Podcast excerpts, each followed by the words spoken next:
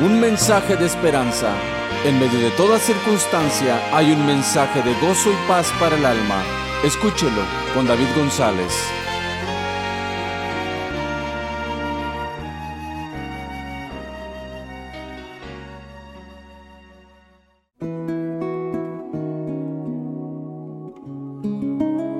Mantener una vida limpia. Se dice que el rey Salomón escribió su obra del Cantar de los Cantares durante su juventud, el libro de Proverbios en su edad adulta y Eclesiastés durante los últimos años de su vida. El propósito de escribir el libro de Eclesiastés antes de morir pudo haber sido el querer transmitir su testimonio y sus desengaños personales de la vida sin Dios a fin de que los demás, sobre todo los jóvenes, no cometieran los mismos errores. ¿Cómo puede un joven corregir su vida? Si se vive en medio de un mundo de impurezas que ensucian los ojos, la mente y la vida, a cualquier parte donde se mire está la tentación.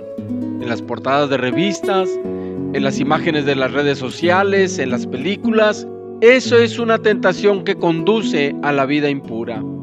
La pregunta, tal vez para muchos jóvenes, continúa. ¿Se puede permanecer puro en un ambiente impuro? La respuesta es sí, con obedecer la palabra de Dios. Pero querer hacerlo por tu propia cuenta o usando frases como yo puedo, yo sé cuándo y cómo no caer en tentación, será imposible. Debes tener fortaleza y sabiduría para enfrentar las influencias tentadoras que este mundo emplea. ¿Y dónde encontrar esa fortaleza y sabiduría? Al leer la palabra de Dios y al practicar lo que ella dice. El libro de Eclesiastés capítulo 11 verso 9 dice, Alégrate ahora que eres joven, déjate llevar por lo que tus ojos ven y por lo que tu corazón desea, pero no olvides que un día Dios te llamará a cuentas por todo lo que hagas. Dios tiene un buen deseo para ti que eres joven que te alegres y que aproveches y disfrutes esta etapa de tu juventud. Pero tal alegría debe ser moderada y debes conocer que cada uno es responsable ante Dios por sus propios actos, sean buenos o sean malos. Ser joven es emocionante, pero la emoción de la juventud puede convertirse en un obstáculo para acercarse a Dios. Algunos jóvenes centran más su atención en los placeres pasajeros en lugar de concentrarse en los valores eternos. A menudo se escucha a la gente decir, no importa, todo va a estar bien, no pasa nada, échale ganas. Pero muchas de tus decisiones que tú tomes son definitivas. Permanecerán contigo el resto de tu vida.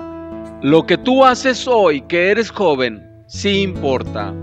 Disfruta de la vida ahora. No hagas algo que pueda dañar tu vida física, moral o espiritual y que pueda impedirte disfrutar felizmente el resto de tu vida. Pon tus capacidades al servicio de Dios. No desperdicies tu vida en actividades malas o sin significado que pueden volverse malos hábitos y hacerte insensible a las cosas buenas. El sabio Salomón dijo, Acuérdate de tu Creador ahora que eres joven. Acuérdate de tu Creador antes que vengan los días malos.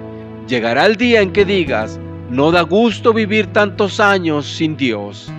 Entrégale tu vida a Cristo. Les habló David González de la Iglesia Cristiana Casa sobre la Roca en Brownville, Texas.